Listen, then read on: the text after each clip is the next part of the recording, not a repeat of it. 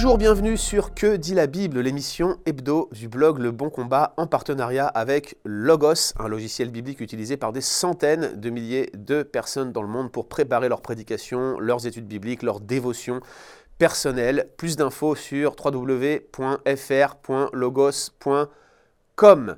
Alors aujourd'hui, on est dans notre 297e épisode et on va revenir sur une question technique qui porte sur le livre de la Genèse.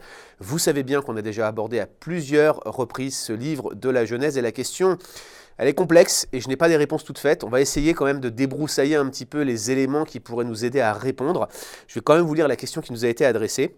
En Genèse 3.1, nous dit notre auditeur, nous lisons que le serpent était le plus astucieux de tous les animaux de la campagne ou des champs que Yahweh Elohim avait fait. J'ai réutilisé euh, la version euh, NBS pour euh, la question de notre auditeur qui l'avait envoyée avec la version seconde, mais vous allez comprendre pourquoi dans quelques instants.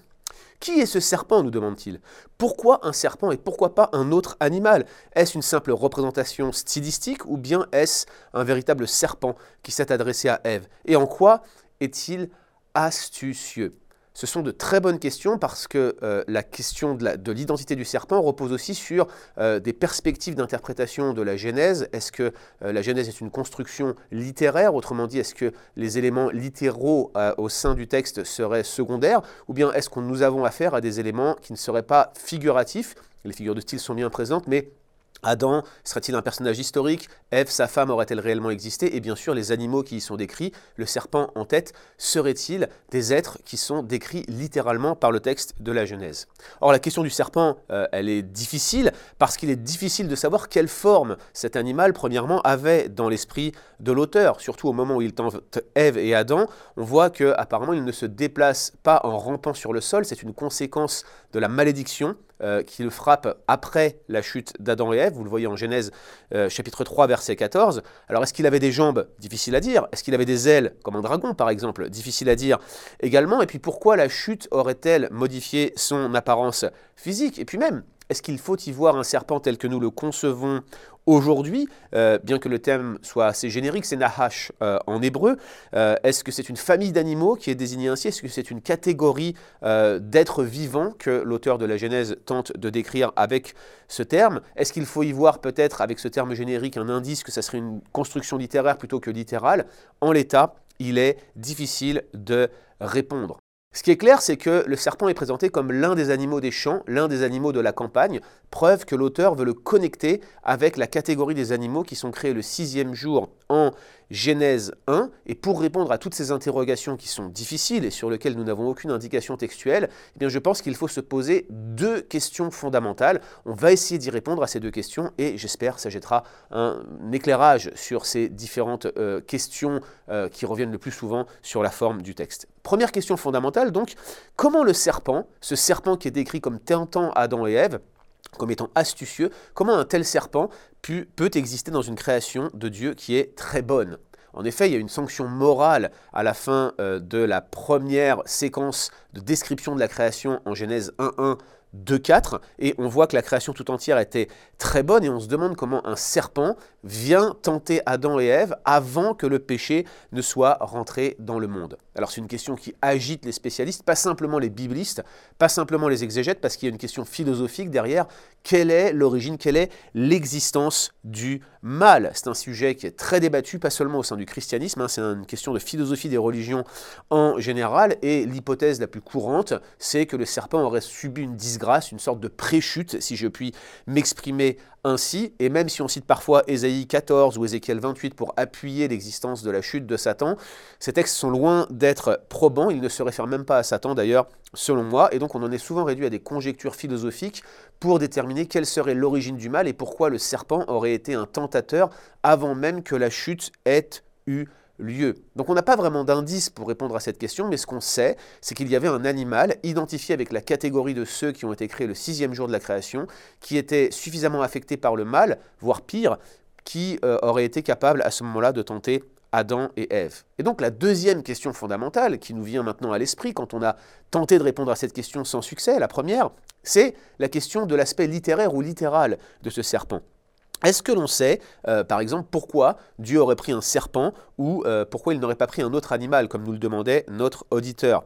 Les premiers commentateurs juifs et les premiers auteurs chrétiens identifiaient euh, le serpent avec Satan, et par exemple l'apôtre Jean dans Apocalypse 12, verset 9, semble aller dans cette direction, mais cela n'explique pas pourquoi ces deux personnages devraient être associés en Genèse chapitre 3. Alors il y a deux explications selon votre perspective de la Genèse qui sont régulièrement avancées. Il y a celle du point de vue de l'approche littérale, ou on pourrait qualifier d'approche historique, celle qui lit le texte de manière euh, historiographique, celle qui lit dans Genèse 1.3 la description d'événements, des actes créateurs de Dieu. Souvent on présente le serpent comme étant l'incarnation même de Satan, ou une équivalence avec Satan, ou Satan qui prendrait la forme euh, d'un serpent, ou mieux encore Satan qui aurait pris possession, ou l'apparence du moins, de ce serpent. Et puis à l'inverse, vous avez l'approche dite littéraire, celle qui pense que les descriptions de Genèse 1.3 sont euh, soit une description un peu poétique de ce qui a pu se passer sans que ça soit forcément une correspondance littérale euh, d'événements de l'époque, ou bien que ça soit même une approche, je dirais, euh, symbolique de l'histoire de l'humanité. Selon cette approche, souvent le serpent est présenté comme une forme de personnification littéraire de Satan. C'est pas qu'il y aurait eu un serpent historique, c'est que cela serait simplement un procédé littéraire pour décrire Satan d'une manière imagée. Alors si la deuxième hypothèse est la bonne, et je vous le dis tout de suite, ce n'est pas ce que je pense, si cette deuxième hypothèse est la bonne, il faut expliquer pourquoi l'auteur aurait décidé de prendre le serpent comme étant la personnification littéraire, une sorte d'image, une sorte de symbole euh, de la présence satanique dans ce récit. Alors il y a plusieurs hypothèses. La première, c'est que ça serait le symbole des cultes de fertilité cananéens. Euh, peu de commentateurs adhèrent à cette hypothèse aujourd'hui. C'est vraiment compliqué d'y voir euh, un usage proto-cananéen ou cananéen dans ce texte-là. Il y a aussi euh, l'idée que dans la littérature du Proche-Orient ancien, les serpents symbolisaient parfois la vie, la sagesse et parfois même le chaos. J'ai déjà discuté sur le blog Le Bon Combat, vous pourrez retrouver plusieurs articles où j'explique pourquoi je ne pense pas que le thème du chaos soit connecté à Genèse 1.3. Et puis il y a une troisième hypothèse, celle qui euh, reprendrait euh, le motif de l'épopée de Gilgamesh. Alors c'est probablement l'hypothèse la plus sérieuse, puisque dans Gilgamesh, on voit euh, l'auteur, le héros plutôt, Gilgamesh, qui découvre une plante par laquelle il peut acquérir l'immortalité. Mais malheureusement, alors qu'il nage dans un étang avec cette plante, il y a un serpent qui apparaît et qui avale la plante, privant ainsi Gilgamesh de cette opportunité. Mais on voit qu'en Genèse 3, l'histoire est complètement différente.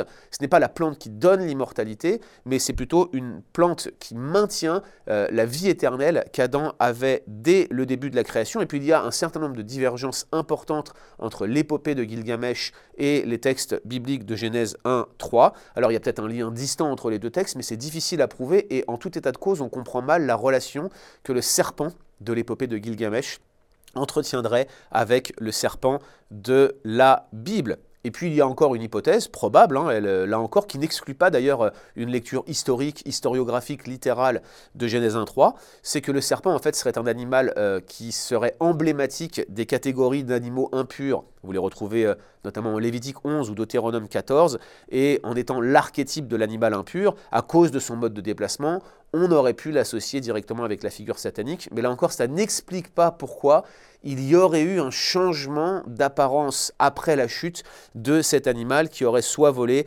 soit qui aurait euh, perdu des ailes. On l'associe parfois au Léviathan, qui est mentionné en Ésaïe 27 ou en Job 26. Là encore, le Léviathan est parfois proposé comme une créature qui serait opposée à Dieu, mais à d'autres endroits, on voit que le Léviathan est soumis à Dieu.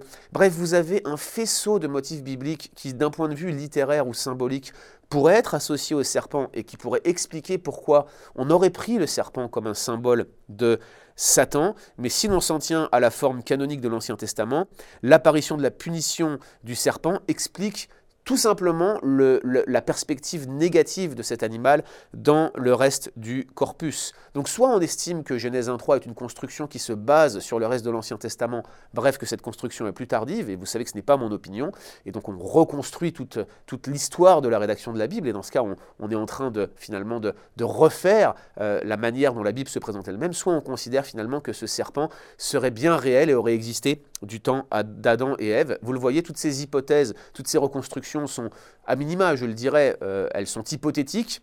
Pour certaines, elles sont euh, même très spéculatives. La réalité, c'est que nous n'avons aucune explication probante pour expliquer pourquoi on aurait pris un serpent pour symboliser l'être euh, qui s'oppose, l'ennemi qui s'oppose à Dieu dès la Genèse. D'ailleurs, on voit bien que Paul, en faisant référence à cet épisode en 2 Corinthiens 11, 3, il ne semble pas contester l'existence d'un serpent historique. Bien sûr, ça n'explique pas, là encore, pourquoi un serpent et pas un autre animal, mais tout simplement, si on considère du point de vue littéral qu'un serpent était réellement présent, eh bien cela explique toutes les, toutes les, finalement toutes les, réutilisations postérieures, que ce soit dans l'Ancien Testament, la littérature prophétique, ou dans le Nouveau Testament, que ce soit la littérature apocalyptique, la littérature de Jean, mais également euh, les développements que Paul en fait, tout glisse tout seul, tout semble bien cohérent dès l'instant où on considère le serpent comme un animal qui serait historique et qui aurait existé du temps de la Genèse. Alors la dernière question que l'on pourrait se poser, puisque vous voyez, on n'a pas forcément tous les éléments de réponse que l'on voudrait, c'est finalement pourquoi le serpent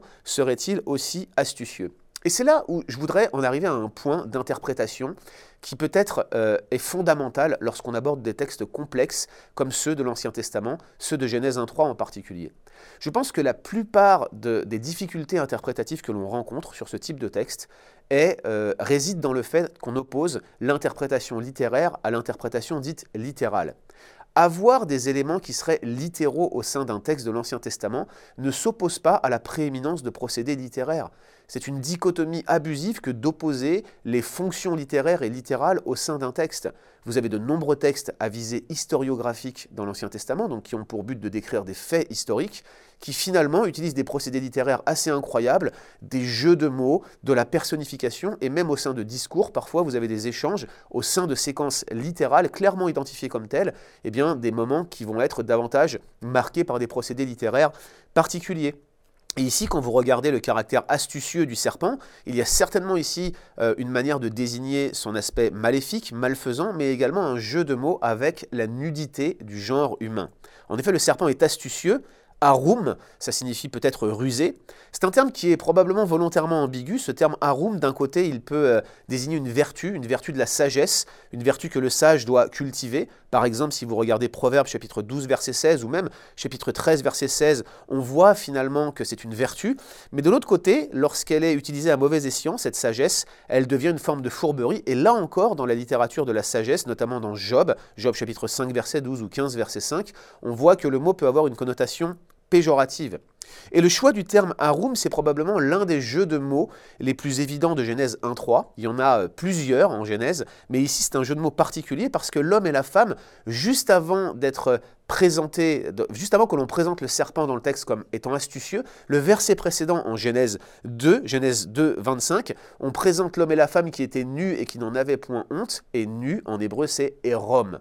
Donc l'homme et la femme étaient érom et n'en avaient point honte, et le verset suivant, mais le serpent était Donc vous voyez, c'est un, jeu de mots basé sur la sonorité de ces termes hébraïques, et donc la forme lexicale quasiment identique euh, de ces deux termes pourrait expliquer la connexion entre l'homme et la femme qui, tout en étant nus et qui n'en avaient point honte, vont chercher à être aussi astucieux que le serpent. D'ailleurs, ils sont décrits comme tels en Genèse 3.6, et tout ce qu'ils obtiendront à l'arrivée, c'est la perception de leur nudité, Genèse 3.7, Genèse 3.10. Bref, voilà ce qui se passe lorsque des humains qui sont faits à l'image de Dieu cherchent à ressembler au serpent, un petit glissement, une petite voyelle, et voici le résultat. L'homme, parfaitement bon, créé à l'image de Dieu, devient un serviteur du diable. Et vous connaissez la suite du texte, la postérité du serpent qui s'oppose à celle de la femme. Tout cela préfigure la venue de Jésus-Christ. Voilà ce que nous dit le texte de Genèse chapitre 1 à 3 sur l'identité de ce serpent. C'est obscur, c'est vague, mais nous pouvons déterminer qu'il s'agissait très probablement d'un animal historique